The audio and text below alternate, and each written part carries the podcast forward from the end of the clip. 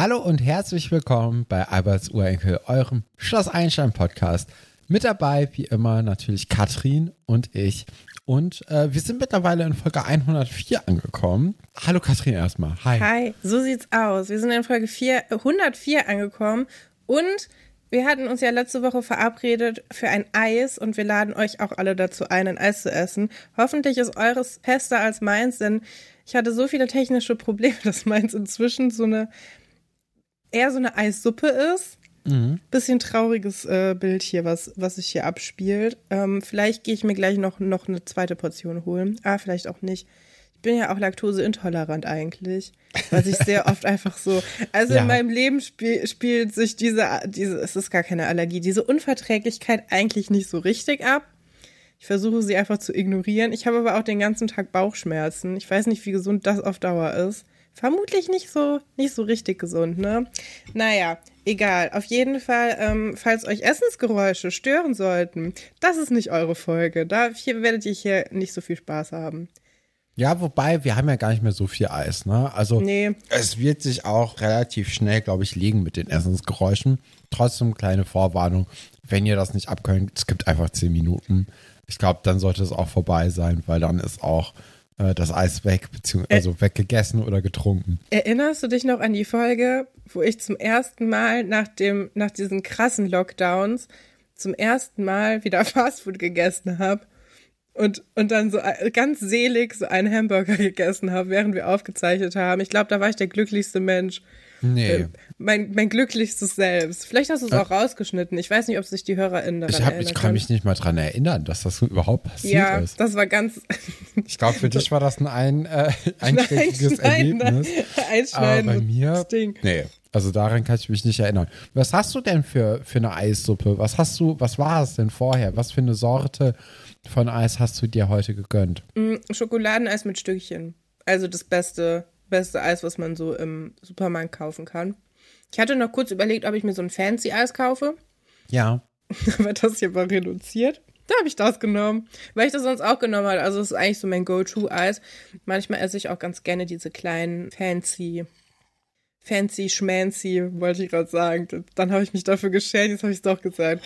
Ähm, ja, diese, diese Dinger, ne, die aussehen wie von Ben Jerry's, aber manchmal nicht Ben Jerry's sind. Aber habe ich nicht genommen. Habe einfach so eine ganz normale ja. Schoko-Splitter-Dingens gegessen. Du hast auch was mit Splitter, ne? Ich glaube, du hast Stracciatella oder sowas. Ich habe Stracciatella, genau. Ja. Und ich, ich wollte nämlich auch eher so eine, äh, so eine nachgemachtes Eis äh, kaufen, was du jetzt auch meintest. Aber da waren nur Sorten, die mir nicht so richtig gefallen haben. Also da war dann viel Karamell mm. oder irgendwie sowas drin und das ist nicht so meins. Ich mag ja. dann eher andere Sorten. Deswegen, also Karamell bin ich kein Fan von. Alles klar. Sollen wir denn mal äh, in die Folge reinstarten, bevor ja, wir uns hier wir wieder machen. 20 Minuten in dem, in dem Eistalk. Ich hatte ja die letzte Folge mal ausnahmsweise geschnitten. Ich glaube, das fällt den Leuten auch auf, weil ich das immer ein bisschen dilettantischer mache als Stefan. Und ich hatte echt kurz überlegt, ob ich es komplett rausschneide. Und dann dachte ich so, ach warum? Es gibt Podcasts, die bauen ihr gesamtes Konzept auf so Gesprächen auf, dann können wir das auch einmal machen. Ja.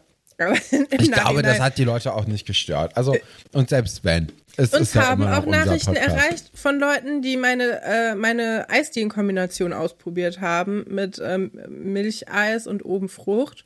Ja, ist eine und, gute Kombination. Ja, ich glaube, die waren sehr äh, glücklich und zufrieden damit. Alles klar, dann. Glücklich äh, und satt. Ja. Und das sind unsere Titelstories.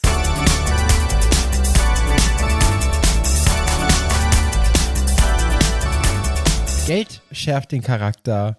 Vorhang auf für ein kleines bisschen Spinnenshow. Und zu guter Letzt der große Schmelzschmerztest. So sieht's aus. Das heißt, wir beginnen heute, du hast das jetzt entschieden, wir beginnen heute so. wieder ja, mit der Vera-Geschichte. Na, würde ich nicht mal. Ich würde sagen, wir, wir fangen, glaube ich, eher mit der, äh, der großen, mit dem großen Schmelz- und Schmerztest an. Ach so. Weil wir ja gerade schon thematisch in der Eisdiele eigentlich waren. Okay, wir müssen jetzt noch mal ein bisschen weitergehen, erstmal ins Labor. Denn ähm, die Monika, die probiert heute dann das mit der Molke mal aus und äh, bereitet dann eben alles vor und erklärt dann auch der guten Ira, die ja dabei steht und sie vor allem ablenkt, dass Ja. das alles hier eine sehr teure Angelegenheit ist und eine sehr komplizierte Angelegenheit, weil man die, äh, ja, diese Suppe, die sie da kocht, bei 85 Grad dauerhaft halten lassen muss oder köcheln, oder ja, nicht köcheln, aber so. Ja, du musst eine konstante muss. Temperatur haben. Das ist übrigens, ähm, Was falls ihr, ne? ja, falls ihr Sauce Hollandaise-Fans seid und die selber Mm. machen wollt, ist ein ganz guter Trick dafür, falls ihr kein, ähm, wie heißen diese Dinger nochmal hier? Thermometer? Nein, nein, nein, diese Geräte, wo du das Thermomix, falls ihr keinen Thermomix Ah. habt, der das natürlich kann, könnt ihr das sehr gut auch mit so einem äh, Milchaufschäumer machen. Die halten nämlich auch die äh, Temperatur gleichmäßig. Milchaufschäumer? Also Ja. von einer Kaffeemaschine oder?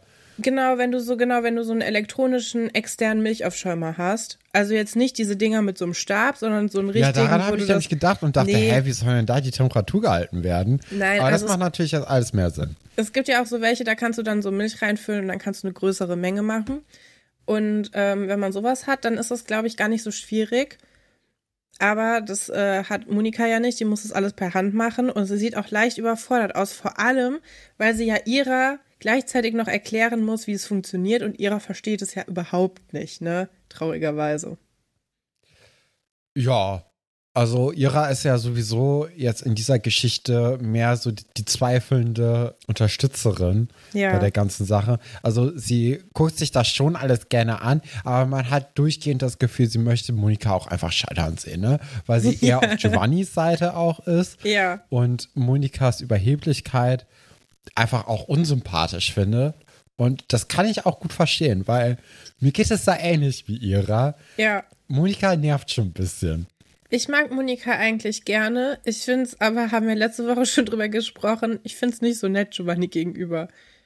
Also wenn Nee. es ein, eine private Wette gewesen wäre, alles okay, ne? Dann kann sich hier die größte Molke-Action starten, die sie möchte. Auch merkwürdig, oder dass sie sagt, es ist so teuer, aber sie hat es aus der Drogerie gekauft. Ja, da müssen wir sowieso am Ende nochmal drüber sprechen, Ja. ob das dann wirklich so, ähm, ja, so utopisch ist, das Eis dauerhaft mit Molkeprotein herzustellen. Ich habe es nicht verstanden, weil, also so wie ich es verstanden habe, hat sie ja hier nur Sachen auf dieser konstanten Temperatur gehalten. Und wenn man nur das machen muss, dann, also ich meine, so funktioniert Kochen, ne? so schwierig Ja. ist es nicht.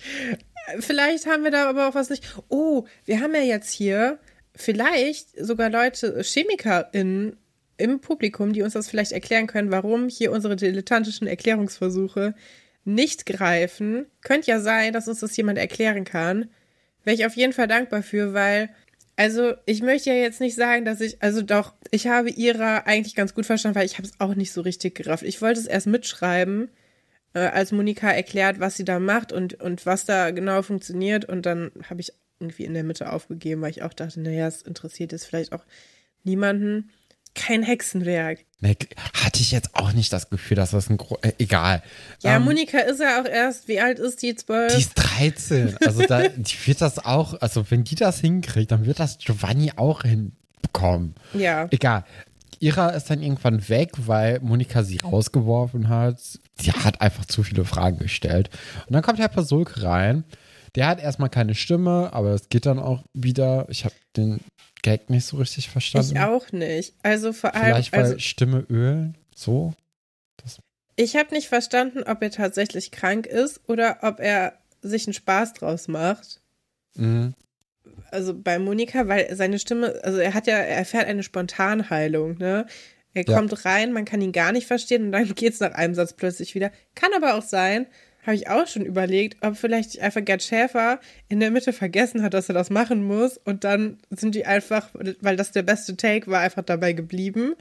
Und Aber er war so- sagt ja, oh, jetzt geht's wieder. Ja, ja, ja, aber kann ja sein, dass, dass das eine spontane Reaktion war und dass sie Ja, dann kann einfach auch, gesagt ja. haben, ach, das ist ja alles so nett und natürlich, das lassen wir einfach drin. Andererseits, ich habe auch, ich habe erst nämlich gedacht, okay, der ist jetzt krank, damit Monika ein Eis herstellen kann, was der dann isst und was ihm mit seinen Halsschmerzen hilft. Aber nö, der war einfach auch nur so, einfach nur so für sich krank. Also auch irgendwie ein komisches Detail, was da drin ist. Habe ich nicht verstanden. Ja, Ähm, nee, habe ich auch nicht verstanden. Es geht dann ja weiter damit, dass Pasuke nachfragt, was denn jetzt hier überhaupt passiert und Monika erklärt das dann auch so ein bisschen und dann kocht die Milch aber oder dieses Milch-Molke-Gemisch kocht dann über und ähm, er hat ein Kännchen Öl dabei und fängt direkt an zu, zu löschen quasi, anstatt einfach den Herd von der Platte zu nehmen. Ach, er kippt da Öl rein. Ja, er hat Öl in dieser Flasche und dadurch wird das natürlich jetzt alles unbrauchbar. Die Gefahr von der überkochten Mischung ist natürlich weg, aber dafür kann man das jetzt nicht mehr benutzen. Und Monika ist dann auch genervt und sagt, ja super, jetzt kann ich wieder von neu anfangen. Ist es so clever, in heiße Sachen einfach Öl reinzuwerfen, wo man nicht nee. weiß, was es ist? Das hätte ja auch Wasser sein können, was kocht. Dann, also ist auch ein bisschen gefährlich, ne? Ja, Daran habe ich gar nicht gedacht. Ich dachte nämlich, es wäre ein Feuerlöscher. Ich habe das mit dem Öl gar nicht, gar nicht mitbekommen. Nee, ich glaube, das war so ein, ich, ich glaube, das war das Ölkännchen, das er auch letztens dabei hatte, um in der Mensa die Fenster zu ölen, als Frau Falke Probleme hatte. Stefan, ich bin, ich habe das nicht, alles nicht ja. gesehen. ja, ich ja weiß es doch nicht. Es tut mir leid. Ähm, ja, okay. Also anscheinend ist es teuer mit der Molke. Es ist schwierig, es zu bekommen. Also man kann es nur im Reformhaus und in der Drogerie bekommen. Also gleich zwei Geschäfte, die frei zugänglich sind, wo jeder reingehen kann. Wir sehen also, es ist äh, hier wirklich eine schlimme Geschichte. Ähm, ich kann aber verstehen, dass Monika sich ein bisschen Sorgen macht, weil sie hat ja diese Wette abgeschlossen. Und ich habe das Gefühl, sie will sich einfach nicht blamieren. Und die Blamage rückt immer näher, ne? Ja, und auch, also, gerade wenn, also, die Frage ist natürlich auch, was bedeutet, dass das teuer ist, ne?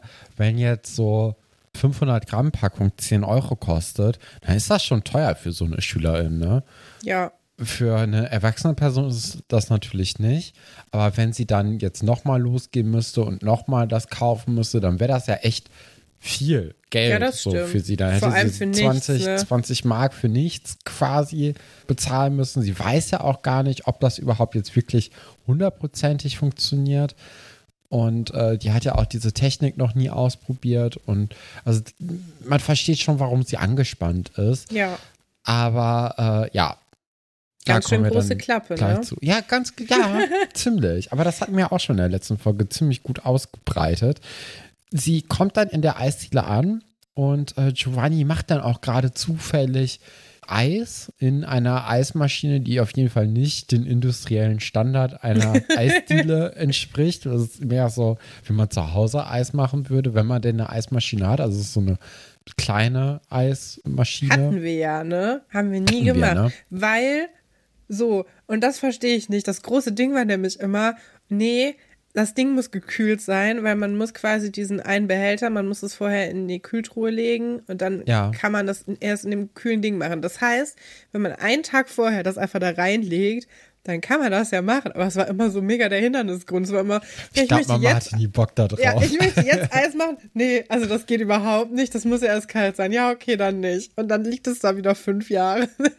also irgendwie, hm, merkwürdig. Das war, war aber auch nie so lecker, das Eis, was wir da selber gemacht haben. Also vielleicht hat das ja, ich glaube, man hätte es öfters machen müssen, damit ja, es dann leckerer wird. Mit den Molkeproteinen zu tun oder so. Ich mhm. kann es nicht sagen, aber es war nie so gut. Aber was ich da gerade ganz interessant fand, ist, wenn man dann Eis gegessen hat in so komischen Eisdielen und das hat manchmal dann so geschmeckt wie das, was man selber zu Hause gemacht hat, dann dachte man, okay, hier gehe ich nicht nochmal hin weil man dann wusste, wir haben dasselbe Rezept, das geht irgendwie, es ist komisch. Ich weiß nicht. dann merkt man, dass sie auch nur mit Wasser kochen. Ja, naja, ähm, was ich mich auch gefragt habe, hast du schon mal jemanden gesehen, einen Eisdealer, der das Eis in der Eisdiele selber macht? War ich nämlich noch nicht. Ich habe nur gesehen, dass ja, sie es die wird ja auch Dinge nie im Vorraum gemacht, ne? Also nee. das ist ja auch, das ist total dumm. Also das macht man doch nicht. Man macht das doch im Hinterzimmer, wo man dann auch rumsauen kann, weil das, das ja, ist auch unhygienisch, ne, vorne. Ne, unhygienisch nicht, glaube ich. Doch, weil du darfst zum Beispiel, wenn du so einen ähm, Kaffee oder so hast, dann hast du auch so richtig abwaschbare ähm, Oberflächen und so. Das muss ja alles irgendwie ah, aus okay, so ja. Ach so meinst du das? antibakteriellen Zeug sein. Oh Gott, also das ist jetzt hier schon wieder was, wo sich alle Leute melden. Aber ihr wisst doch, was ich meine. Also, ne, da, da, man kann das ja nicht einfach da so auf so einer Holzarbeitsplatte machen. Das geht Nee. nicht. Das ist unhygienisch. Das ist ja, Ja, ich weiß stimmt. nicht. Aber vielleicht bin ich da auch ein bisschen pingelig. Ich finde, glaube ich nicht. Aber also es, es macht halt auch einfach mehr Sinn, dass im Hinterraum so, ein, so eine stationäre Eismaschine auch einfach steht, Ja. die man dann immer wieder befüllt und die dann ein gutes Eis auch, also und dass man das auch einfach, dass man rumsaulen kann, ohne dass die Leute genervt ich finde das sind. wichtig, witzig, dass dir das wichtig ist, dass man möglichst unordentlich sein darf. Das habe ich, ey, bei allen Sachen, die ich so von Köchen miterlebt habe, habe ich so aus Podcasts oder so, habe ich immer herausgehört, dass die Leute sehr, sehr froh sind, dass sie in so einer Industrieküche arbeiten, weil man einfach alles irgendwie rumschmeißen kann und auf den Boden erwischen kann, weil am Ende des Tages da einmal ordentlich sauber gemacht wird.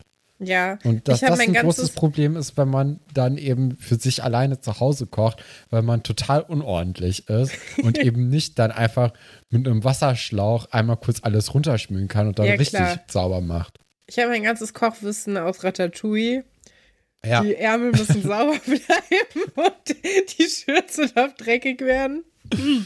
Nee, ja, ich glaube vor allem so das Bodenputzen, ne? Dann kannst du einfach alles da in diesen Ausguss, der dann in der Mitte ist, einfach so reinschrubben, ne? Das ist schon, schon von Vorteil. Aber der Giovanni, der ja. ist ja, der ist ja auch ein Mann des Volkes, ne? Wir kennen ihn. Der wird auch vor allem das Geheimrezept seiner Oma einfach mitten, mittendrin machen, weil du könntest jetzt eigentlich neben ihm sitzen und das mitschreiben, ne? Da macht er sich keine Gedanken drüber. Und dann gibt's plötzlich hier eine irgendwo Konkurrenzprodukt. Ich hatte auch in der Folgenbeschreibung von letzter Folge geschrieben, vielleicht macht ja auch Monika jetzt bald einen Frozen Joghurt Shop in der Lagerhalle auf. Woher will er wissen, dass sie das nicht tut? Jetzt könnte sie sein Rezept sehen. ja, wobei, also Monika kommt ja wirklich so perfekt in diesen, äh, in diesen Eismachprozess herein, dass sie ja perfekt intervenieren kann, weil es fehlt nur noch das Magermilchpulver und beim Magermilchpulver unterscheiden sich dann die Rezepte eben dadurch, dass sie nur die Hälfte ungefähr von dem Magermilchpulver braucht. Das kann sie fachmännisch abschätzen, nachdem sie das ja noch nie gemacht hat. Und ähm, dann kommt halt, oder der Rest wird dann mit ihrer Molke-Mischung aufgefüllt. Giovanni ist immer noch sehr, sehr skeptisch und sagt auch, dass wenn das halt nichts wird, dass Monika dann auch die äh, Eismaschine sauber machen muss und Ira auch, weil Ira ist wieder als moralische Unterstützung dabei, wobei Ira da auch mit ihrem Zweifel ähm, nicht hinterm Berg hält, Nee. weil sie sagt auch direkt, so, ich habe damit nichts zu, zu tun, ich Find ich distanziere mich auch. hier von Monika. Wieso soll sie die Eismaschine von Giovanni sauber machen, wenn sie nur da so rumsteht? Verstehe ich auch nicht. Ja, ich glaube, Giovanni hat schon so das Gefühl, dass ihrer Monika auch ähm, Recht gibt und dass sie Nee. auch auf Monikas Seite ist. Weißt du, was Wobei der will? Moni- Der will diese Eismaschine nicht sauber machen, egal wie. Der ist Wie einfach Mama. so. also, der hat jetzt einfach eine Möglichkeit für sich gefunden, wie er nicht putzen muss. So ist das nämlich. Glaubst du? Ja, Ich weiß nicht. Ich bin echt. Keine ja, wahrscheinlich. Ja, äh, das Eis ist dann relativ schnell fertig, dadurch, dass es ja eigentlich schon eh fertig war, bis auf jetzt die letzten Kleinigkeiten. Und äh, dann gibt's die, äh, gibt's den Test, ob denn das Eis jetzt wirklich besser ist oder äh, eben nicht. Und als allererstes steht der Formtest an. Da wird dann einfach eine Kugel von jedem Eis gemacht. Ich glaube, das neue Eis hat es eh einfacher als so ein Eis, das in der Kühlung ist, weil das einfach Ja, weicher stimmt. ist. Mhm. Also ich glaube, da ist schon mal der erste Punkt, der so ein bisschen weird ist, diese Testigkeit. Ja, Aber- vor allem, was interessiert mich, wie die Form von meinem Eis ist. Ja, also vor zum allem, also Beispiel, da geht es ja um die, äh, ob ja es glatt ist, ne? hat sie einfach, Moment mal, ich habe gerade eine Idee bekommen, weil alle drei, ähm, drei Punkte, die sie da haben, also sie machen ja den, den Formtest, dann machen sie den Cremetest und Schmelztest. den Schmelztest. Und alle drei Sachen, da würde Softeis in allen drei Sachen viel besser abschneiden. Hat sie einfach Softeis stimmt. gemacht? Ich weiß es nicht. Ich, Könnte ja ich, sein. Ich habe keine These, Ahnung. Monika hat einfach Softeis hergestellt. Das kann gut sein. Äh, Ähm, der, der da, Tester, aber da kenne ich auch den Unterschied zwischen Softeis und äh, normalem Milcheis nicht. der Tester übrigens äh, ist der Ausstatter, den wir ja schon mal besprochen haben. Kennen wir alle schon, wollte ich trotzdem noch mal darauf hinweisen, weil ich das so cool finde, dass man das jetzt noch mal so als erwachsene Person vielleicht Ja. ein bisschen anders sieht. Er spielt so mittelüberzeugend, ne? Ja, ach, weiß ich gar nicht. Also ich, ich finde das immer schwierig, bei so Leuten zu sagen, wie die spielen, weil man hat halt das Gefühl, dass er nicht wirklich spielt. Aber das ist ja auch eigentlich eine große Kunst, dass wenn man dann einfach so gefragt wird, und wie schmeckt das? Ja, schmeckt gut. Also, so, so sind halt Leute, ne? Die Ja. im Fernsehen werden ja oft so Emotionen und so viel, viel größer dargestellt, als sie es eigentlich sind und da auch so äh, Integriertheit in Gesprächen. Das ist mir jetzt zum Beispiel aufgefallen, es gibt ja jetzt How I Met Your Mother, nee, Father Ja. mit Hilary Duff Ja. ist es ja. Habe ich jetzt die ersten drei Folgen geguckt. Mir ist jetzt bei der dritten Folge in den ersten drei Minuten, da habe ich dann abgebrochen, aber ich werde es wahrscheinlich weiter gucken.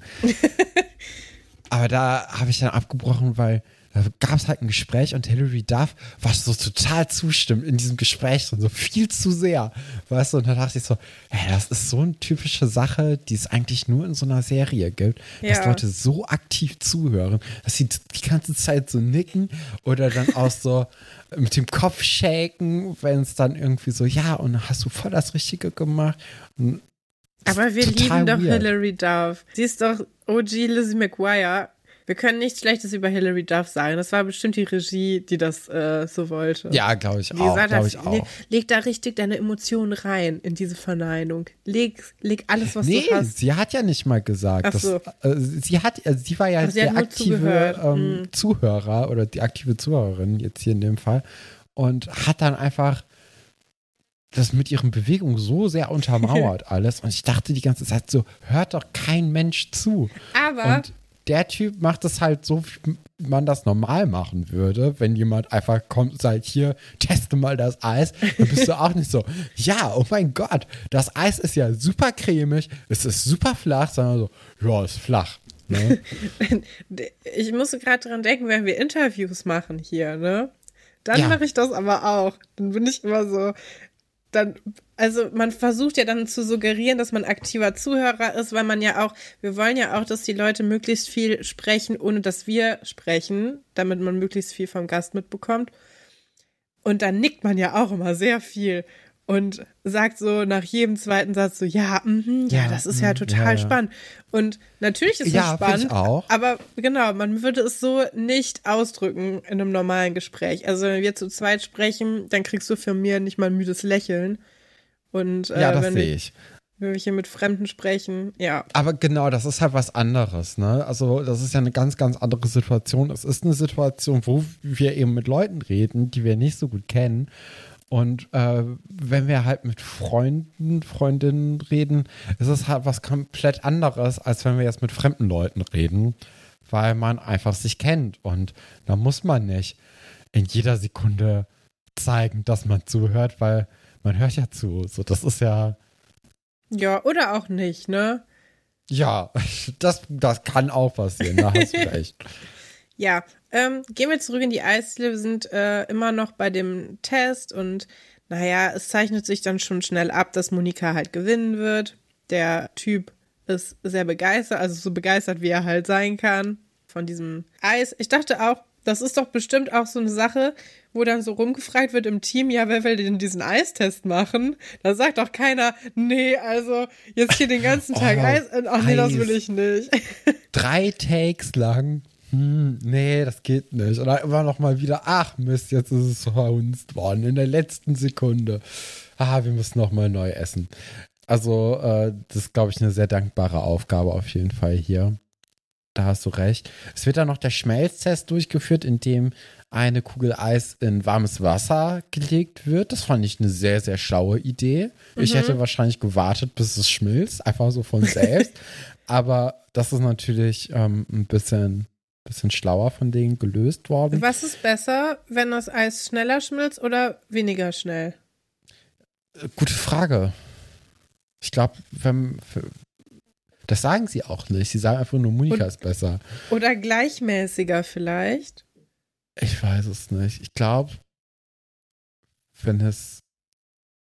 Ich glaube, es macht mehr Sinn, wenn es schnell schmilzt, oder? Ja, weil, es dann, auch in der cremiger ist. Ja. Äh, keine Ahnung. Und dann kommt halt an auf die, äh, kommt es auf die Cremigkeit an. Und dort gewinnt Monika auch. Alle sind sehr, sehr begeistert. Also Mhm. hier wird dann richtig geschwärmt von dem Eis, obwohl es ja wirklich nur diese Molkeproteine drin sind, die es anders machen. Und auch Giovanni ist dann ja richtig begeistert und bettelt dann Monika auch wirklich darum, ihm das Rezept zu geben und wie sie das gemacht hat. Und jetzt muss alles so sein, weil äh, das wäre ja das beste Eis der Welt. Und Spricht Dann- eigentlich für Giovanni, ne? Dass er sieht, hier, wir haben neue wissenschaftliche Erkenntnis, ich habe es selbst getestet, gefällt mir, ich will mehr davon. ja, Also, du hast recht. Also das ist auf jeden Fall, äh, er ist offen für Verbesserungen. ja, und das, obwohl er das ja vorher nicht war. Aber jetzt, wo er sich selbst davon überzeugen konnte, ist er dem Fortschritt nicht abgeneigt. Das ist ja, Ja. eigentlich ganz schön. Und das auch vor den Augen seiner Kundschaft, ne? Also, er kann zugeben, er lag im Unrecht. Das, dazu gehört auch schon was dazu. Also, das fand Ja, ich und schon. vor allem auch vor so Kindern, ne? Ja. Zu sagen, so, ja, ey, du hast recht.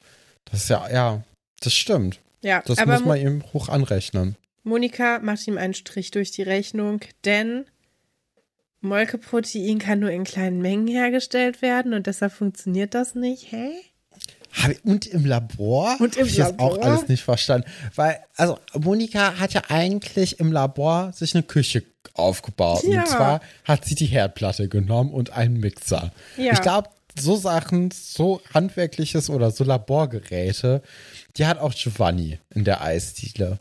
Ja. Und ich glaube auch, dass das zeitlich gar nicht so eine große, so ein großer Mehraufwand ist. Vielleicht oder preislich. Also natürlich müsste dann das Eis teurer werden. Ja. Vielleicht ist das der Punkt, den Monika dann nicht mitgehen möchte, weil sie sagt, nee, ich möchte mein Eis aber so für die Mark oder so. für die 50 Pfennig haben, für die ich es jetzt schon immer gehabt hatte. Und wenn ich jetzt sage, hier, du musst das aber machen und Molkeproteine kosten halt, dann äh, gibt es halt eine Preiserhöhung. Darauf habe ich weniger Lust.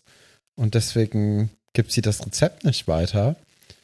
Aber, also, das habe ich nicht so richtig verstanden, warum das Nee. denn unmöglich wäre für Giovanni. Aber hat sie ja auch schon vorher gesagt, ne? Also hat sie ja ihrer schon im Labor erklärt, dass das normale Eis die nicht benutzen können.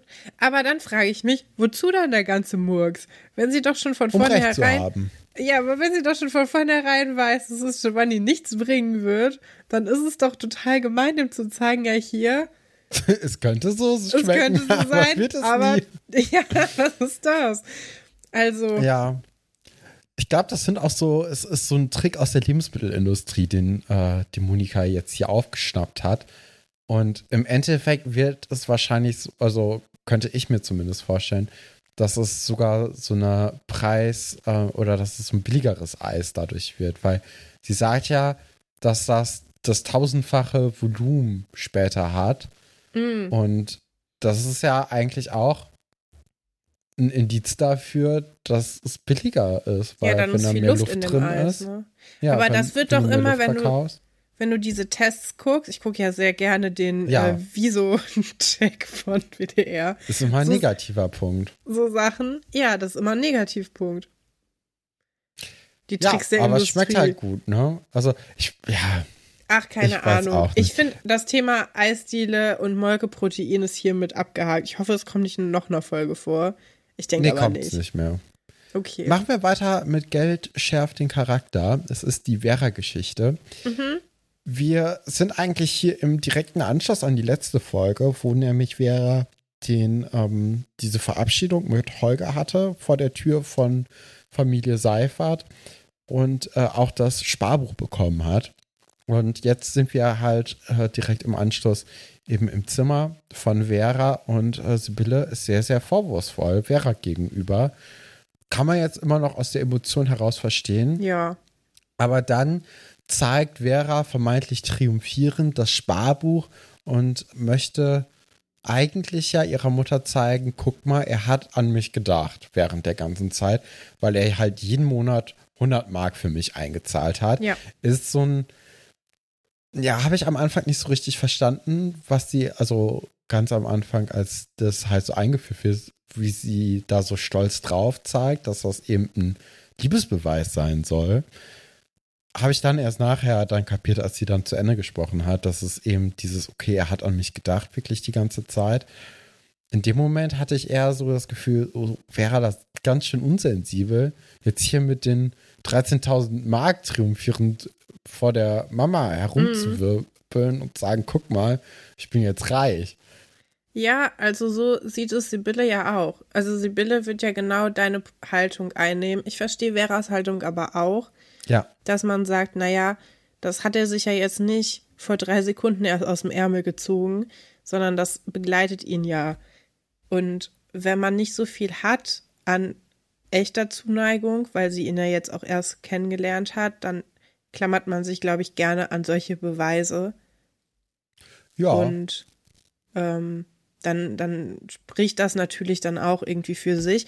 Aber, und da muss ich Frau Seifert recht geben, was sie ja später sagt, ist, naja, er hätte uns das Geld ja auch jeden Monat einfach geben können, so wie er halt auch eigentlich verpflichtet ist, ne, als unterhaltszahlungspflichtiger Mensch. Und das hätte ihnen viel mehr geholfen. Und deswegen kann ich verstehen, dass sie jetzt so sauer ist. Sie findet ja auch, dass er versucht, sie zu kaufen. Also sie sagt, das ist ja ekelhaft und sowas von mies und ein ganz billiger Trick. Also sie hat sehr viele Phrasen dafür, ähm, was in ihr vorgeht. Und ich finde, ich finde, sie hat ein bisschen recht. Ich ja, man verstehe kann beide aber. Punkte gut verstehen. Genau, ich ne? verstehe Also, trotzdem Vera. Das ist so, haben wir ja letzte Woche auch schon drüber gesprochen. Das ist echt eine gute Geschichte, deswegen haben Ja. wir auch so viel drüber geredet schon. Weil, ja, es ist halt irgendwas dazwischen, ne? Man kann keinem von Ja. denen Recht geben oder Unrecht. Sie haben nämlich auch ganz andere ähm, Standpunkte. Also ja, sie, reden so ein bisschen an sich vorbei. Ne? Also Ja. sie haben beide das gleiche Thema, worüber sie reden, nämlich diese, dieses Geldgeschenk, aber sehen das halt ja ganz anders eben. Und dadurch ist das eigentlich eine ziemlich gu- gute Szene auch. Und äh, Sibylle äh, zieht dann ja auch ab und Vera versteht ja auch gar nicht so richtig, was denn jetzt das Problem ist und geht aber noch mal hinterher. Und äh, wir gehen dann zum nächsten Morgen über und da ist die Stimmung ganz anders. Also man hat wirklich das Gefühl, okay, Frau Seifert ist jetzt auch einfach glücklich, dass Vera wieder da ist und hat nicht mehr diese ganze Emotionalität aus dem Abend davor, die Ja. sie dann aber mit in die äh, Szene, die wir gerade besprochen haben, halt eben mitgenommen hat, weil sie eben noch voller Angst war, wo Vera denn ist und Ja, noch gedacht hatte, okay, die hat immer noch nicht angerufen, die wird immer noch da sein, ich gehe jetzt zu ihr und äh, die ganze Sorge und alles ist ihr jetzt erstmal von ihr gewichen. Ich fand, das merkt man auch total in der Szene, dass sie jetzt einfach einen neuen, neuen Tag hat und äh, das neu für sich ordnen kann und jetzt auch ähm, akzeptiert hat, dass das Geld eben jetzt da ist und auch nicht mehr so, okay, er kauft dich gerade und du musst aufpassen und so, sondern die hat jetzt einfach, die hat den nächsten Schritt gemacht, ne? Ja, sie geht jetzt einfach rational damit um. Also vorher kam halt nur die Emotion und jetzt hat sie ja Zeit. Ja. Also das Geld ist ja da oder nicht da, genauso wie es vorher da oder nicht da war. Genau.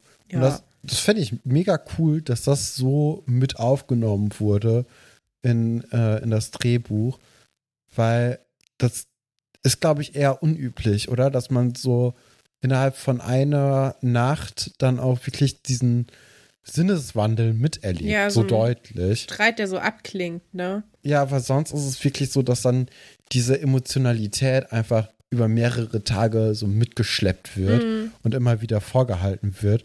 Und das hier ist ja eine viel realistischere Sache, dass, äh, dass jemand mit ein bisschen Abstand da ein bisschen anders drauf blickt dann. Ja, beziehungsweise so ein Streit ist ja auch nicht immer im Vordergrund, ne? Kann ja auch sein, also merkt man ja auch später, wenn die nochmal in der Schule drüber sprechen, dass Frau Seifert ja immer noch wütend ist, aber dass sie zumindest das nicht mehr, also es ist, es kann auch noch eine zweite Ebene geben, Ja. in der sie sich einfach normal auch über den Tag unterhalten können. Finde ich auch sehr realistisch. Ich finde auch lustig, weil ähm, Sibylle sagt dann ja zu Vera, dass sie das Geld verstecken soll und auch nicht in der Schule erwähnen soll. Sie, sie versteckt das Geld unter dem, ähm, unter dem Tigerknochen, sehr offensichtlich, aber sie hat einen Punkt. Wenn es offensichtlich ist, dann wirkt es auf jeden Fall nicht wertvoller, also nicht so wertvoll, wie wenn sie das jetzt irgendwo verstecken würde in der Schublade, ne? Ja, weiß ich nicht. Also, ich glaube, Diebe können relativ schnell sehen, ob das ein Sparbuch ist. Und dann ist der Blick ins Sparbuch halt auch nicht weit. Also, wenn du jetzt so, so eine Rolle mit 100-Euro-Scheinen hast Ja. und die dann einfach prominent platzierst, dann denkst du dir auch nicht, oh, das ist bestimmt Falschgeld, lieber mal die Finger Nee. von lassen. Das wird nicht so viel wert sein. Sondern dann denkst du, ach, danke für die Erleichterung der Arbeit. Ja, du hast recht.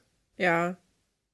Aber so ein natürlicher Umgang mit so Sachen ist schon manchmal gar nicht so doof. Also denke ich mir halt häufig, wenn ich auf irgendwas warte oder so und draußen bin, dann denke ich mir, was, wie würde ich mich denn jetzt verhalten, wenn ich nicht warten würde, damit ich nicht so, nicht so auffällig warte. Ich glaube, es ist unmöglich, nicht wartend auszusehen. Aber ja, vor allem, wenn man dann anfängt, drüber nachzudenken, wie man denn aussehen würde. Ja. Ich glaube, dann fällt, dann fällt alles in sich zusammen. das ist alles ganz schrecklich. Total auffällig und alles, ja. Genauso wie wenn du in so einem kleinen Geschäft bist und du weißt eigentlich nach zwei Sekunden, okay, hier kaufe ich nichts und dann begutachtest du die Sachen so mega akribisch, um interessiert zu wirken und weißt aber immer noch, hier will ich aber eigentlich nichts kaufen und dann musst du auch so abpassen, ab wann ist es denn höflich, dann zu gehen und ich hasse sowas, ganz schlimm. Und wann, und dann wird man ja auch noch vielleicht für einen Ladendieb gehalten, aus Versehen, weil man ja nichts Wurdest du das gekauft schon hat. oft? Schrecklich. Ach, Hm? die, ah, letztens hattest du ja deine Ladendieb-Story. Was für eine äh, Ladendieb-Geschichte. Oder Ladendetektiv, wo du Ach so. nach den Fernsehzeitschriften geguckt Ja. hast und dann angesprochen wurdest. Ja, ich werde manchmal von Ladendieben angesprochen. Ich, ich musste auch schon mal, ich hatte mal mir eine neue Jacke gekauft und manchmal, wenn man, wenn man so, so Winterjacken und sowas hat, dann sind da noch diese, diese Chips drin. Und die lösen manchmal den Alarm aus. Und dann muss ich auch in so ein Hinterzimmer und dann zeigen, dass Oh. es an der Jacke ist. Ja, aber das war auch, da habe ich noch in meiner alten Wohnung gewohnt und das war so ein ganz schlimmer Ort, wo, wo das war. Und äh, die hatten auch so Sicherheitsaufkleber auf den auf der Schokolade drauf, damit man die nicht klaut. Also so wie das andere Läden halt auf teuren Sachen haben, hatten die das halt auf so Duplo-Riegel und sowas. Weil anscheinend wurden die viel geklaut. Ich weiß es nicht. War ein komischer Ort. Ja. Naja, äh, Vera weiß jetzt auch oder vermutet jetzt auch, warum Sibylle eben so ein großes Problem mit dem Geld und der ganzen Holger-Situation eigentlich hat. Und zwar, weil sie eifersüchtig ist. Ist auch auf jeden Fall ein Punkt, der zutreffend ist. Sie gibt ihr dann deswegen einen, ähm, einen Kuss auf die Wange und Frau Seifert lächelt auch und man merkt richtig, wie ihr so eine, so eine Last von der Seele fällt, nachdem, ja, nachdem sie jetzt weiß, dass eben Vera immer noch ihre Mama mag und immer noch auch auf ihrer Seite ist und äh, jetzt nicht nur, weil Holger da ist, auf einmal äh, ja ihre Mutter links liegen lässt. Ne? Ich glaube, was auch wichtig ist, dass sie auch anspricht. Also Vera spricht ja auch an, wie sie ähm, ihre Mutter empfindet. Und sie sagt ja, ich habe dich immer noch lieb und du sollst nicht eifersüchtig sein. Dadurch nimmt sie halt der ganzen Sache so ein bisschen den Schrecken, weil sie sagt, ich verstehe schon, was deine Gefühle sind, Ja. aber die sind unbegründet. Ich glaube, nur der Kuss wäre nicht so aussagekräftig gewesen, wie das, was Vera dann noch macht. ja. Sie ist schon sehr nett, ne? Finde ich auch sehr einfühlsam und Ja. ähm, ja, einfach gut. Genau. In der Krankenstation erklärt Vera dann im Laufe des Tages nochmal ihrer Mutter, dass sie aber auch ihren Vater verstehen kann, dass er halt einen Traum hatte und es wichtig war, dass er diesen Traum ihm verfolgt hat. Mhm. Kann ich auch verstehen, dass Vera so denkt, irgendwie mit 13, 14.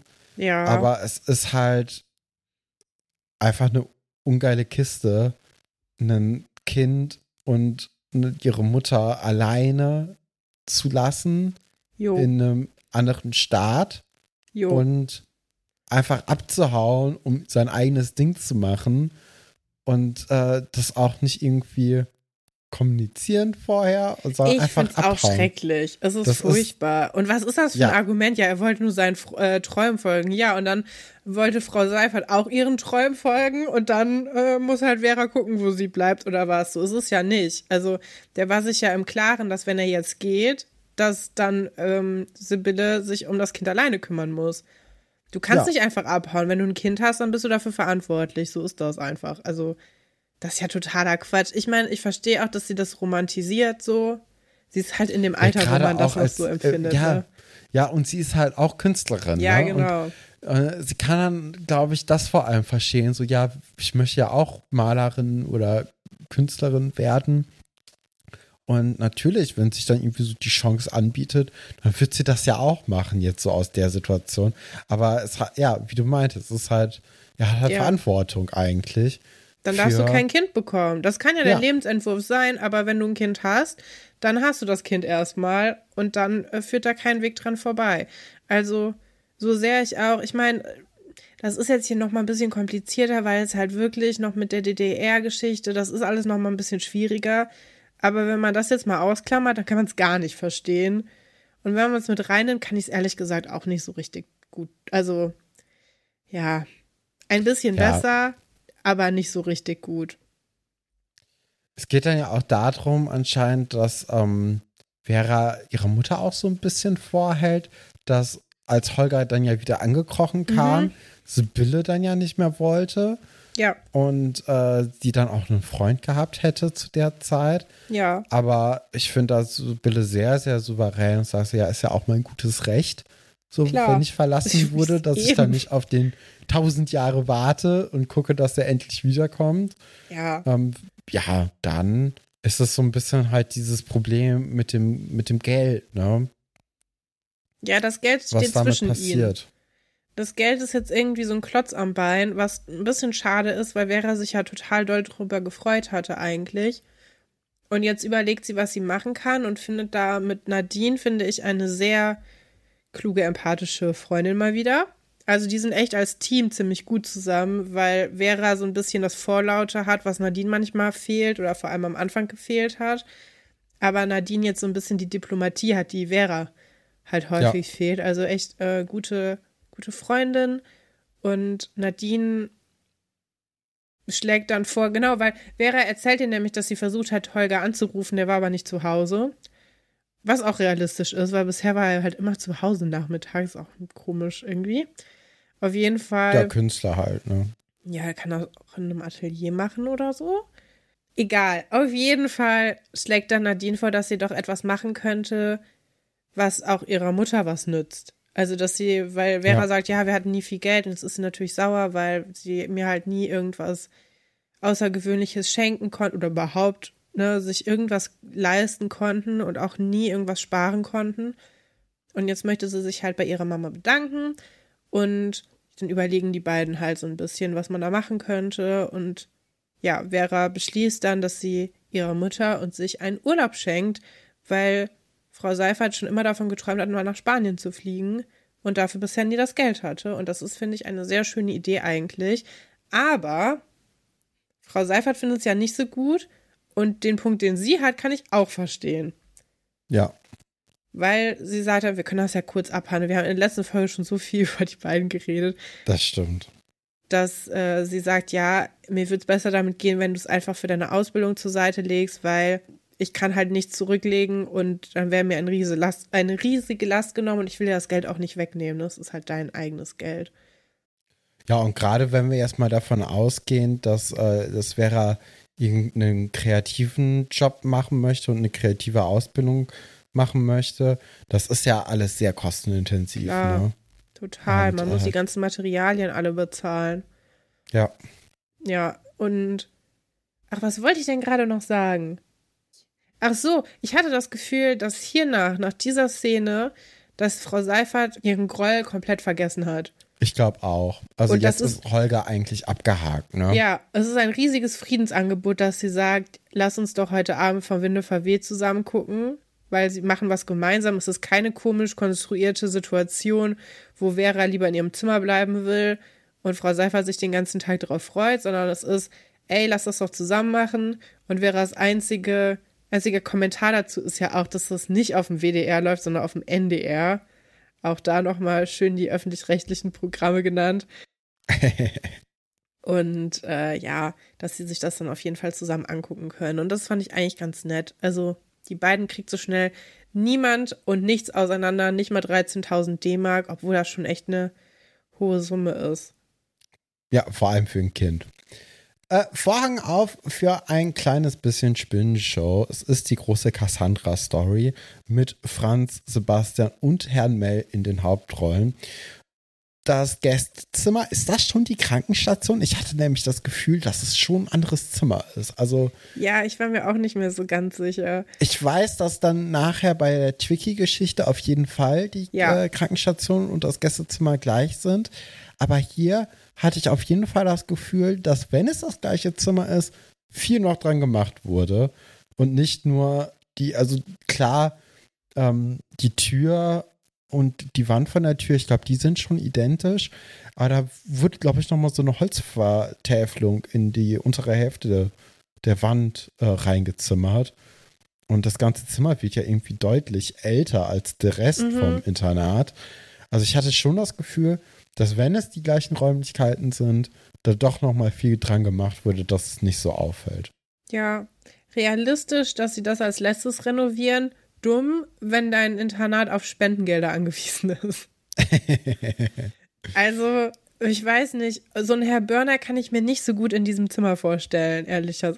Also, finde ich ja, irgendwie. Ach. Nee, ja, aber den könnte ich mir sowieso nicht in einem Gästezimmer vorstellen. Ich glaube, er wäre dann in Potsdam oder in Berlin in einem Hotel. Ja, wahrscheinlich. Und ja, wird gut. dann mit seinem Chauffeur antanzen. Mit Herr, Herr Maywald. Ja. Die Der heiße Hotte. Schnitte. ähm, ja, Sebastian fällt relativ schnell auf in dem Zimmer, dass der Deckel von dem Terrarium nicht richtig auf dem äh, ja auf dem Terrarium einfach liegt. Ja. Und äh, als dann Herr Mel auch weg ist, gucken sie sofort nach und merken eben, dass Cassandra entflohen ist. Sie suchen dann auch das gesamte Zimmer ab, finden die Spinne aber nicht und denken dann, okay, da muss sie halt draußen sein, was ich ziemlich komisch finde, weil die Tür wird ja eigentlich nie länger als zehn Sekunden offen stehen. Und deswegen verstehe ich nicht, warum sie nicht ja. dort gründlicher im Zimmer gucken. Vielleicht Weil denken sie, Herr Mell also, hat die Tür offen gelassen, als er mal kurz auf Toilette war oder so. Aber das kann ich mir nicht vorstellen, dass jemand in einem Internat, wo er zu Gast ist, im Gästezimmer und seine persönlichen Sachen da überall rumliegen hat, dann so eine Tür offen stehen lässt. Ich habe keine Ahnung. Ja, wahrscheinlich nicht. Aber alles ist möglich, ne? Und sie Klar. müssen ja mit allem rechnen. Ja, und die sind ja auch die in Panik, einfach ne? Im Panikmodus, ja, wollte ich auch gerade sagen. Das ist einfach, also, da denkst du auch nicht so richtig nach. Ja, vor allem jetzt mal fernab davon, dass denen halt so ein Tier entflohen ist. Es ist halt eine Vogelspinne auch, die einfach frei rumläuft und äh, jederzeit auch für Probleme sorgen könnte. Ne? Also zumindest bei den anderen BewohnerInnen des Internats. Auch wenn wir ja jetzt mittlerweile wissen, dass so eine Spinne eigentlich äh, recht ungefährlich für den Menschen ist. Das haben wir in der letzten Folge erfahren. Aber ja, das ist jetzt, ähm, das ist jetzt ja, einfach eine große Panik, ne? Genau, man will ja auch nicht so die Aufmerksamkeit da drauf ziehen. Und ich glaube, auch Franzis ist ganz besonders wichtig, wegen seinem Opa auch einfach, dass der mhm. was von ihm hält, weil es kommt ja auf jeden Fall raus, dass er das war, ne? Ja, klar. Ja. Und, und ähm, auch möchten die ja auch vor den äh, anderen MitschülerInnen einfach mit dieser Spinne da sein, weil ja, genau. sonst dieses ganze, okay, er ist halt doch ein Lügner-Ding rauskäme. Ja. Und das möchte Franz ja auch total vermeiden. Herr Mell ist dann im Direktorat und redet mit Herrn Dr. Stolberg nochmal darüber, wie denn diese Spinne überhaupt gefunden wurde. Dr. Stolberg fühlt sich eigentlich recht gut in diesem Gespräch. Ne? Also da ist eine, eine lockere Stimmung. Ja. Also er, er gießt ja auch währenddessen noch seine Pflanzen. Ja. Und ich glaube, wenn du da so ein Herrn Börner hättest, da äh, Ja, ganz Herr andere Dr. Szene. da ganz, ganz anders mit reden und was, die, die verstehen sich schon einfach. Ja, ich glaube auch. Das sind zwei, zwei Biologen gute. auch oder zwei, zwei Naturfreunde einfach. Ja, zwei, Und- das finde ich süß. Ja, zwei Naturfreunde. Ja. Ähm, ja, und dann, dann reden sie halt nochmal über, ähm, über die Spinne und äh, über die, die, die Geschichte, wie sie denn zu ihm kam und was denn da mit, mit Angst ähm, bei Spinnen und bei den Menschen generell ist und dass sie wohl sehr sensible Tiere einfach sind. Ja, genau. Und währenddessen suchen die Jungs alles ab. Es fällt ein bisschen auf, ne? Also sie sind nicht so gut da drin, das zu verschleiern. Sie haben sich auch dann irgendwann so einen Schuhkarton dazu geholt, laufen dann aber eigentlich schon fast direkt Herr Mell in die Arme damit, der dann auch fragt, was sie damit wollen, ob sie denn die Spinne jetzt hier irgendwie schon in dem Karton haben oder was. Und dann sagen sie, nee. Also erst sagen sie, sie suchen Geld, dann sagen sie, sie suchen Asseln. Also sie sind auch nicht so richtig konsistent. Ja, sie sind halt mega am Rudern, ne? Ja. Und ähm, auch die Mädels, also Elisabeth, die ja immer noch skeptisch ist, glaubt ihnen kein Wort. Und auch Laura scheint nicht so begeistert zu sein von, Ja. ähm, von der ganzen Sache. Und die Jungs werden immer verzweifelter. Also jetzt haben sie den Radius schon erweitert auf obere Stockwerke. Ich habe mich gefragt, wo das Gästezimmer liegt, aber ich, ich bin davon ausgegangen, dass das im Erdgeschoss liegt. Oder? Oh. Ja, ich hätte auch eher gedacht, dass es ähm, in den Fluren oben ist, bei den anderen Schlafsälen. Dass da dann auch einfach noch einer. Ah. Ja, ist. ich weiß es nicht. Also, Ich bin mir auch unsicher. Darüber habe ich, ich, für mich war das einfach gesetzt, dass es auf dem gleichen Level wie die Krankenstation ist, nämlich irgendwie oben. ja, ja, ja. Wie viele Etagen hat denn das Schloss? Also in Theorie, weil wir also haben ich ja, glaube, die, die unterste Etage, dann, ja, da sind die Klassenräume. dann äh, die Etage mit dem Direktorat. Das glaube ich, da sind da auch noch die ähm, das Labor zum Beispiel Ja. und später dann die Bibliothek. Ja, Ich glaube, dann sind noch mal zwei Etagen mit Jungen- und Mädchenflur und dann der Dachboden. ah, okay. Aber von außen sieht das natürlich überhaupt nicht so hoch aus. Ne? Ist es ja auch nicht. Nee. Wir wissen ja auch jetzt schon von mehreren Leuten, die schon mal drin waren, dass, er, äh, dass es gar nicht so aussieht von innen und es ist sehr klein. Das sieht man auch auf den Fotos, wenn uns Leute Ja. Fotos schicken. Worüber ich mich übrigens immer sehr freue. Ich weiß gar nicht warum. Ich weiß ja, wie das aussieht, aber ich finde es irgendwie immer lieb. Wenn Ja, man Leute hat da dann immer sind. das Gefühl, dass das wirklich echt ist. Ne? ja. ja, genau. Und ich finde es auch irgendwie schön, dass die Leute dann an uns denken. Also wenn die so einen Berlin-Ausflug machen und dann denken, ach, jetzt schicke ich denen das mal, finde ich irgendwie auch lieb. Nee, weil ich dachte nämlich immer, das ist auf der gleichen Ebene wie, also einfach im Erdgeschoss. Und ähm, ich denke aber auch immer, dass die Krankenstation im Erdgeschoss ist. Und das Ah, ist sie ja okay. nicht. Also, Ist sie nicht? nee, weil die müssen doch von Frau Seifert, die läuft doch immer runter, um Leuten zu helfen, oder? Ich bin mir nicht sicher. Oh, oh. Aber ich, ja, also es, es, es gibt halt nie so richtige Grundrisse ne, vom Internat. Nee. Deswegen kann man das, glaube ich, sehr, sehr schlecht sagen. Vielleicht weiß das ja jemand Schlaues, der uns zuhört und kann uns da ein bisschen helfen. Herr Mell verkündet dann auch noch äh, Sebastian und Franz, dass eben um 12 Uhr Cassandra gezeigt wird. Also der Druck ist auf jeden Fall noch mal ein bisschen erhöht jetzt auf Sebastian und Franz, dass sie wirklich diese Spinne auch schnell finden. Ja, vor allem soll das ja vor allen Leuten gezeigt werden. Ne? Vorher ging es ja nur um die Klasse und jetzt hat er mit Herr Dr. Stolberg besprochen, dass die ganze Schule was davon haben soll. Ja, okay, das sind ja auch nur fünf Leute mehr. Ne? Die, die Schule ist ja nicht so groß. Aber der Druck steigt natürlich, da hast du recht. Ja, der Karton wird dann ja eben auch angesprochen. Und auf äh, Nachfrage von Herrn Mell oder von, von, den, von den Kindern, vor allem von den Mädchen, wird ja auf jeden Fall nochmal versichert, dass die Spinne da ist. Außer es sei denn, jemand öffnet den Deckel und dabei guckt Herr Mell Franz sehr verdächtig an. Also das war so, ich weiß schon, was du getan hast. Ich habe gesehen, dass der Deckel nicht drauf war. Ich habe gesehen, dass Cassandra weg ist. Wobei das natürlich nicht stimmt, oder? Ja, ich hatte das Gefühl, also später weiß er das natürlich, als er die Spinne selber findet. Ja. Und dann die ins Messer laufen lässt, weil sie nicht ehrlich zu ihm waren. Ich hatte aber vorher nicht das Gefühl, dass er das schon mitbekommen hat. Ja, aber er guckt halt wirklich, es sei denn, also er spricht an, was passiert ist und guckt dann Franz an. Also das war, das ist natürlich für uns Zuschauer in ein ganz lustiger Moment einfach, wo man da sagt, Ja. oh. aber ja, zu dem Zeitpunkt weiß er es eigentlich nicht. Die Suchaktion weitet sich dann auch äh, recht schnell dann auf die anderen Zimmer aus in, im Haus. Und dann sind die auch bei den Mädels und Laura kommt dann eben ins Zimmer herein und fragt dann so, was läuft denn hier? Ja, Und- klar. Ja, genau. Und Also, äh, Sebastian und Verständlicherweise, Franz, ne?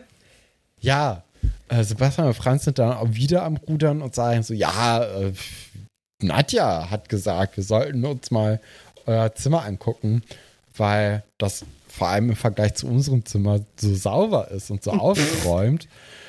Schlechteste Ausrede aller Zeiten, würde ich sagen. Ist es? Auf jeden Fall. Aber sie- also, ich finde, sie verpacken es irgendwie ganz gut. Ja, ja, so mit ist, dem, ja.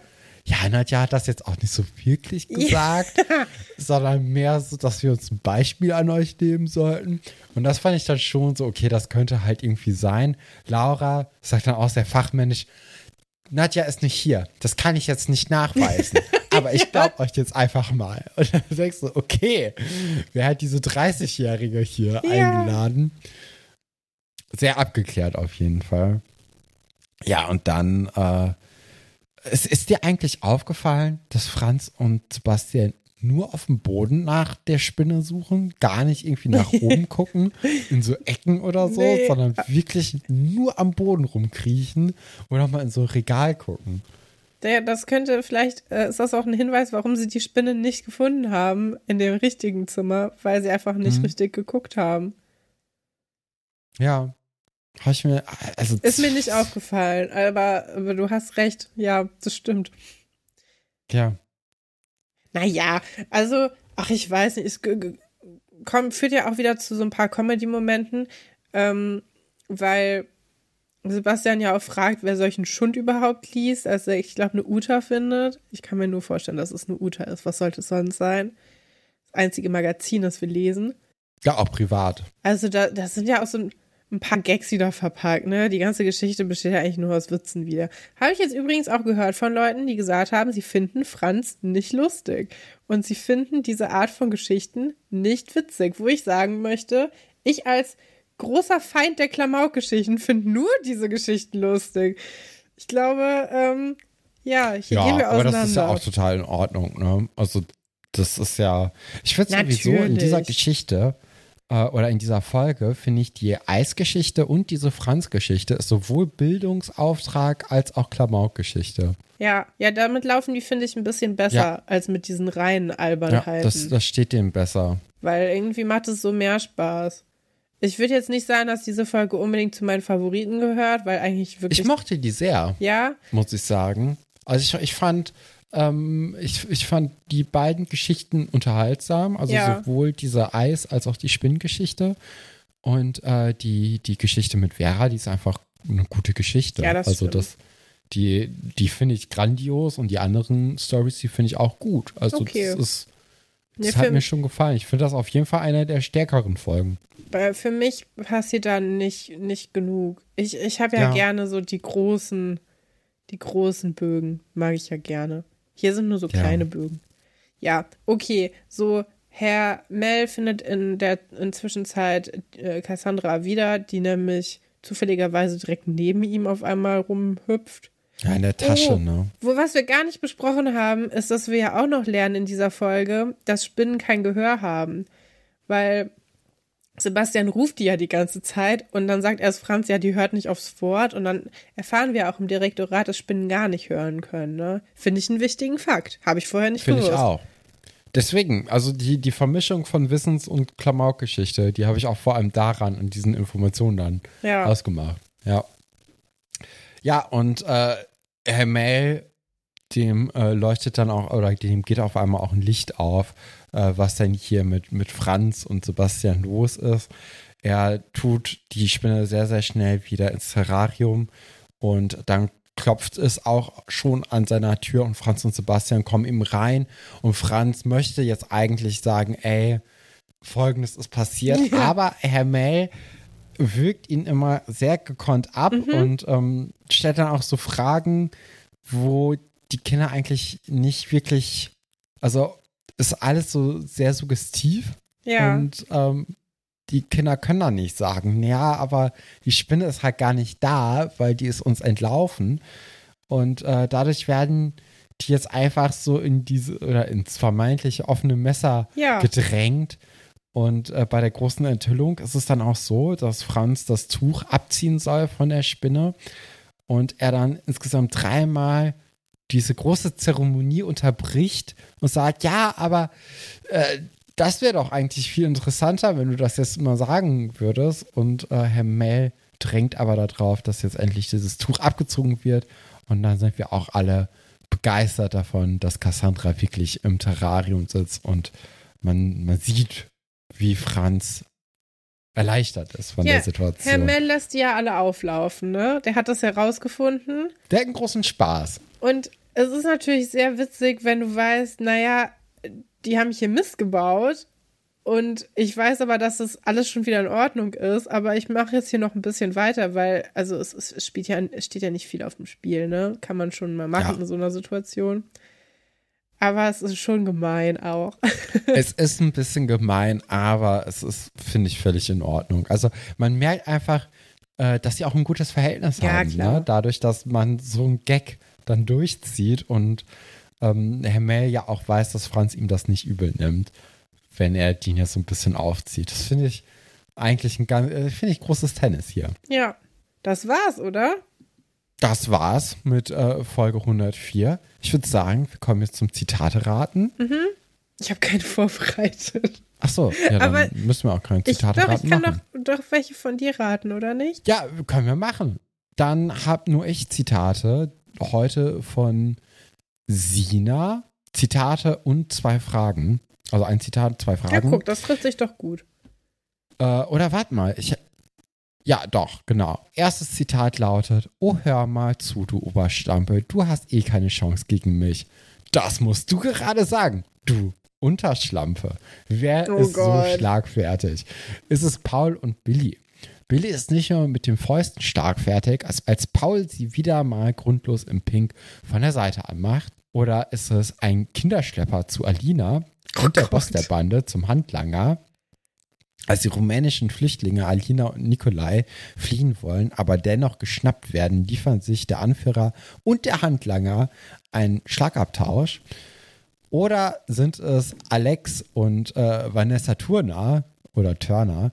Als Vanessa vor versammelter Mannschaft verkündet, dass Alex Performance einfach nur mies ist, rastet Alex wie üblich aus. Vanessa lässt sich aber auch nichts gefallen und kontert. Waren es Sue und Emma, als Sue Emma mitten in der Nacht zusammen mit ihrer Ferienliebe Lars in der Lagerhalle entdeckt, ist übrigens Frederik Lau, ist es endgültig vorbei mit der Freundlichkeit. Oder waren das Anna und Emily? Beide liefern sich zum Spaß einen Schlagabtausch um den Platz als Schulsprecherin. Ja, das letzte. Das ist auch komplett richtig. Hast du die erste Frage gut beantwortet. Ja, ich weiß das. Soll ich dir sagen, woher ich das weiß? Als die, waren das Europawahlen oder Bundestagswahlen? Nee, Bundestagswahlen. Als die waren, habe ich so ganz viele Schulsprecher-Spots ge gesichtet und zusammengeschnitten als Wahlaufruf und da war das auch dabei. Das ist, äh, das ist gut. Demokratie ist das Einstein immer sehr groß geschrieben. Eigentlich keiner der Kandidaten wird jemals Schulsprecher. Das ist immer irgendwie mal, der dritte, eine krumme Aktion am Ende. Ja. ja. Ich weiß nicht, was die Moral davon ist. Ja, also da weiß ich auch gar nicht, wer da gewinnt, aber auf jeden Fall wird es am Ende Johannes. Das ist irgendwie so. Hm. Ja, Frage, äh, oder jetzt kommt halt eine Frage, nicht mehr ein Zitat. Welches Tier ist Galli in der von Romeo und Paula erfundenen Comic-Geschichte Guppi und Wölfchen? Ist es eine Ratte, eine Labormaus, eine Fledermaus, eine Spitzmaus oder keins der genannten? Keins der genannten. Sie ist ein Schaf. Nee, Frau Delling ist ein Schaf. Es ist keine Ratte. Denn es ist Guppi, du alte Ratte. Oh, es Ja, ist weil kein, der Fisch ist zu weit. es ist zu weit dennoch- weg. Ja, aber das wird ja schwierig. Also keine Ahnung. Nee, es ist keins der genannten. Es ist eine Fledermaus. Wirklich. Oder sie ist eine Fledermaus. Ja, anscheinend schon. Macht für mich Laut überhaupt Sina. keinen Sinn. Also dann hätte ich die, die Labormaus irgendwie sinniger gefunden. Aber Guppi ist ja auch kein Fisch, also die haben es wohl nicht so mit den normalen Analogien. Ich glaube auch, ich glaube, Romeo hat da sehr, sehr viel verunstaltet in, ähm, im, im, im, äh, wie heißt es? Im Pitch, im, Ka- ich, ich, mir fällt das Wort nicht ein. Egal. Äh, die nächste Frage und letzte für heute lautet: Welches Team gewinnt das Vortanzen in Ninas Tanz AG und damit Tickets nach London? Was? Was ist das denn für eine Geschichte? Da Was habe ich ist ja das noch für eine nie von Geschichte? gehört. Nee. Ich Aber wusste auch das nicht, ist dass auf ein Vortanzen gibt für irgendwas. Ja, wir sind halt auch einfach nicht so firm in den äh, ganzen späteren Folgen. Ja, Vor allem so aber ab ich hab die trotzdem- 420. Irgendwann mal geguckt. Aber so ein Vortanzen und vor allem eine, eine Reise nach London für so eine scheiß Tanz-AG, das ist schon. Was heißt denn Enorm. hier scheiß Tanz AG? Also, ja komm, mach, hau raus. Ich ja, stell möchte mal vor, unsere Schule hätte eine Tanz-AG. Erstens, wer wäre da? Wir hatten eine Die Tanz AG wenigsten. in der Schule. Stefan. Ja, aber stell mal vor, da gäbe es dann auf einmal Tickets nach London Ja. zu gewinnen. Also, das wäre ja, das wäre auf jeden Fall ein Ansporn, aber wäre auch äh, eine enorme Sache. Ähm, ja, die Tanzbärchen lauten A. Vanessa und Marleen, B. Lilly und Saira, C. Billy und Verena, D. Verena und Marleen oder E. Saira und Verena. Verena und Marleen. Warum, woran machst du das Das fest? ist einfach eine absurde Paarung, die man sich nicht ausdenken würde. Und damit hast du auch richtig, äh, oder, oder hast recht, äh, denn die ist richtig. Das hätte ich nie im Leben gewusst. Und ja, hast du gut, gut hier erschlossen. Ja, ich dachte, die anderen Pärchen die sind alle ein bisschen naheliegender. Und ich Ja. finde auch schön, dass Marleen mal irgendwas Positives da gewonnen hat und nicht immer nur so, ach, ich mag die letzte Staffel nicht. Das sind nur so, Marleen ist auch so ein Charakter, den man eigentlich sehr schnell vergisst, ne? ja, so überzeichnete Figuren irgendwie drin, die man, also wo der Charakter es dir wird direkt sehr so, soapig. ja, mit dem, Ja. also, ja, der Zaun kommt direkt mit. Es ist nicht nur der Zaunpfahl, sondern halt so der ganze Zaun immer direkt. Das stimmt, das stimmt, da hast du recht. Ja, also bin ich sehr, sehr froh, dass wir diese Runde nicht aufschreiben, da Ach du keine so. Zitate hast. Ja, ist klar. weil äh, das, das wäre nicht gut ausgegangen, ne? Also da, da hätte ich. Wofür habe ich mir denn jetzt überhaupt Mühe gegeben? Das ist ja total gemein. Kann ich nicht wenigstens einen Punkt dafür bekommen oder irgendwas? Du bekommst jetzt einfach das gute äh, Gefühl, so. recht gehabt zu haben Mhm. und äh, die Zitate von Sina und die Fragen äh, richtig beantwortet zu haben. Das ist ja viel wert und da kann man dir eigentlich nur gratulieren, dass das äh, so gut geklappt hat. Aber jetzt, also das, es wäre ja auch unfair, wenn ich jetzt hier äh, gar keine Chance gehabt hätte, Punkte zu machen, weil du dich schlecht auf die Sendung vorbereitet hast. Mhm. Ne? Na gut. So, wir beenden das Ganze hier. Ich wünsche euch eine schöne kommende Woche.